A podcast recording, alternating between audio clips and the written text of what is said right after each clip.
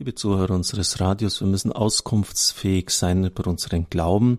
Dazu hilft das kleine Büchlein, es kostet nur sechs Euro im FE Medienverlag erschienen von meinem Mitbruder Ulrich Filler. Deine Kirche ist ja wohl das letzte viel, denn es geht auf die Brennpunkte in der Diskussion ein, so jetzt auch, wann ein Krieg gerechtfertigt sein kann, der gerechte Krieg, Bellum Justum, wie das immer genannt worden ist. Gott mit uns, diese Aufschrift zierte ein Jahrhundert lang die Koppelschlösser der preußischen Soldaten. So beginnt dieser Teil von Ulrich Filler. Gott mit uns, das ist eine Übersetzung aus dem Hebräischen, im Immanuel, lateinisch Immanuel. Und das ist natürlich dann schon sehr bedenklich, wenn der Gottesname auf den Koppelschlössern der Soldaten zu lesen ist. Ich habe auch eine Predigt anlässlich des hundertsten Jahrtags des Ausbruchs des Ersten Weltkriegs darüber gehalten. Auch auf den eisernen Kreuzen hat man das lesen können. Mein Großvater hat eines bekommen, da stand zu lesen, Gott mit uns. Ist das nicht ein bezeichnendes Bild für die Verstrickung von Kirche und Krieg? fragt Ulrich Filler. Hat eine Kirche, die Soldaten und Waffen segnet und die Lehre vom gerechten Krieg entwickelt, nicht ein Glaubwürdigkeitsproblem? Wenn sie auf der anderen Seite laut das fünfte Gebot verkündet, du sollst nicht töten? Die Lehre vom, das muss man natürlich immer in Anführungszeichen setzen, gerechten Krieg, man müsste eigentlich sagen vom der Situation, in der ein Krieg gerechtfertigt ist, wurde bereits im Mittelalter entwickelt. Es geht um die Frage, ob ein Krieg überhaupt gerechtfertigt sein kann und welche Bedingungen dafür gegeben sein müssen. Natürlich steht die Kirche dem Krieg grundsätzlich ablehnend gegenüber und verlangt von jedem, sich für den Frieden einzusetzen. Ein gerechter Krieg ist nur im Verteidigungsfall denkbar, und zwar dann, wenn alle friedlichen Möglichkeiten zur Schlichtung eines Konflikts erfolglos ausgeschöpft sind. Das nennt man mit dem lateinischen Wort Ultima Ratio. Also wenn überhaupt sonst nichts mehr übrig bleibt, wenn man alle Wege der Verhandlung gegangen ist, aber diese nicht erfolgreich waren aber selbst dann müssen noch folgende Bedingungen erfüllt sein. Der Schaden, der durch den Angriff zugefügt wird, muss sicher feststehen, schwerwiegend und von Dauer sein. Man kann noch ergänzen, dass es sich um einen injustus aggressor handeln muss, also ein ungerechtfertigter Angreifer, der gar keinen Grund hat, warum er diesen Krieg führt, etwa wie Hitler Deutschland das ohne Not und ohne Grund Sowjetrussland überfallen hat. Zweitens, es muss ernsthaft die Aussicht bestehen, dass die Verteidigung erfolgreich durchgeführt werden kann.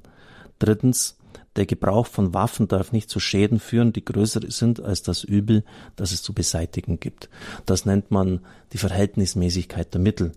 Also wenn jetzt irgend, sagen wir, ein kleiner Anrainerstadt Russland angreifen würde, der keine Atomwaffen hat, was natürlich völlig absurd ist, aber wenn er es tun würde und dann man mit Atombomben antworten würde auf diesen Angriff, äh, dann wäre die Verhältnismäßigkeit der Mittel völlig überschritten.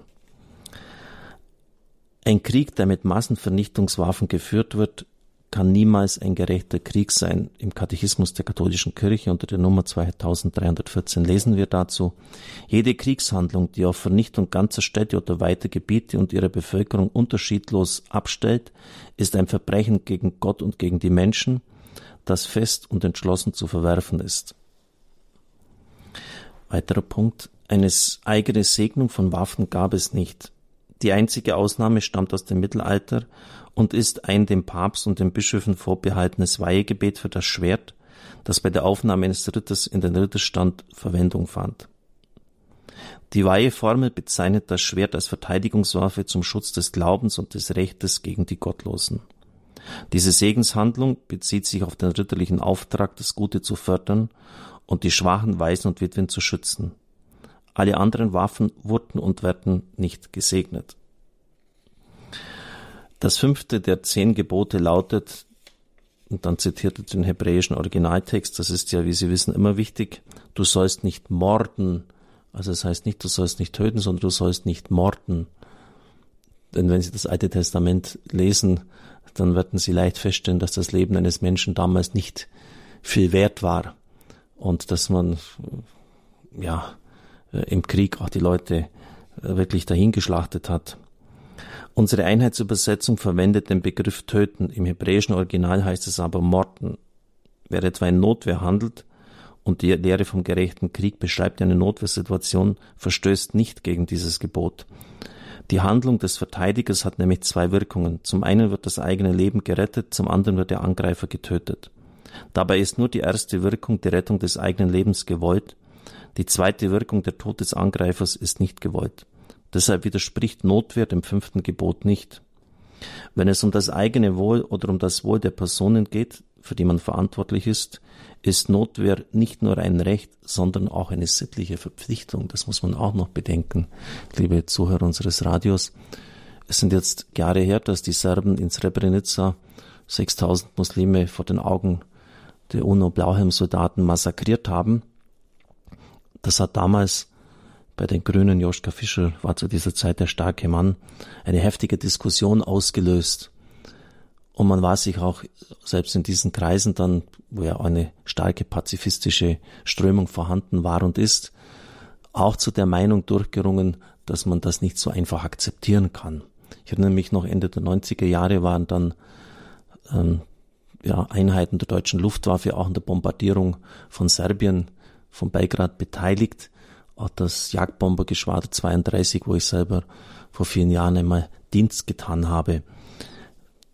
Eigentlich dürfte das klar sein, aber das muss in diesem Zusammenhang auch bedacht werden, wenn menschliches Leben von einem anderen bedroht ist und ich habe die Möglichkeit durch eine Waffe das zu verhindern, dass ein anderer getötet wird, dann muss ich das tun. Ich kann einfach nicht zuschauen, wie ein Unschuldiger abgeschlachtet wird. Also da kann der Einsatz einer Waffe oder sogar die Tötung eines Menschen, wenn ein Injustus aggressor vorliegt, ein ungerechter Angreifer, sogar eine sittliche Pflicht sein. Also Sie merken, die, die Dinge, die sind nicht einfach nur so schwarz-weiß und wo man das sagen kann, töten ist immer verboten. Das sagt nicht einmal das fünfte Gebot, denn es sagt, du sollst nicht morden und das ist etwas anderes.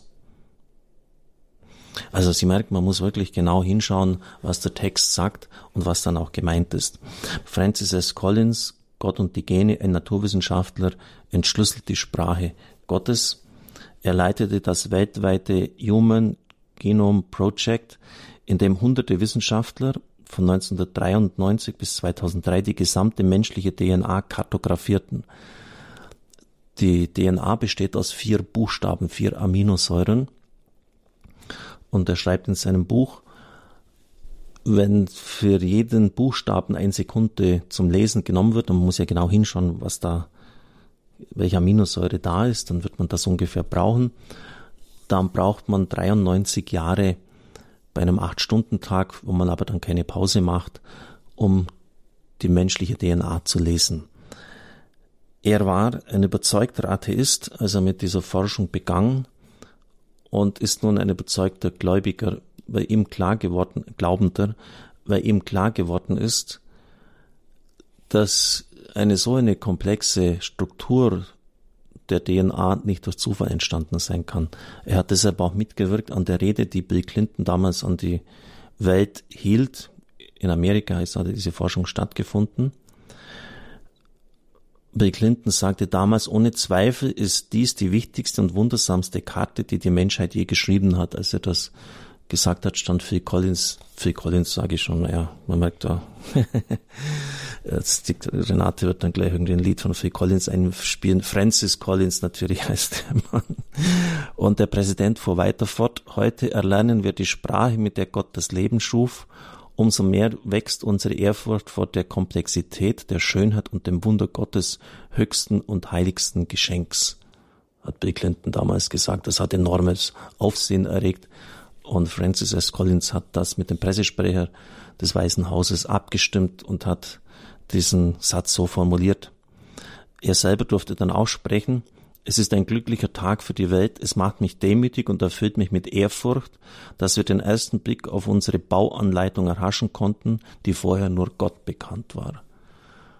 Das ist schon wichtig, wo heute auch ein aggressiver Atheismus meint, sich immer mehr in den Vordergrund motzen zu müssen und sich wichtig nehmen zu müssen die Schönheit der Schöpfung und die Komplexität der Natur macht eigentlich sehr gut deutlich, dass sich das nicht alles nur durch Zufall entwickelt hat, sondern dass eine höhere Intelligenz dahinter steht.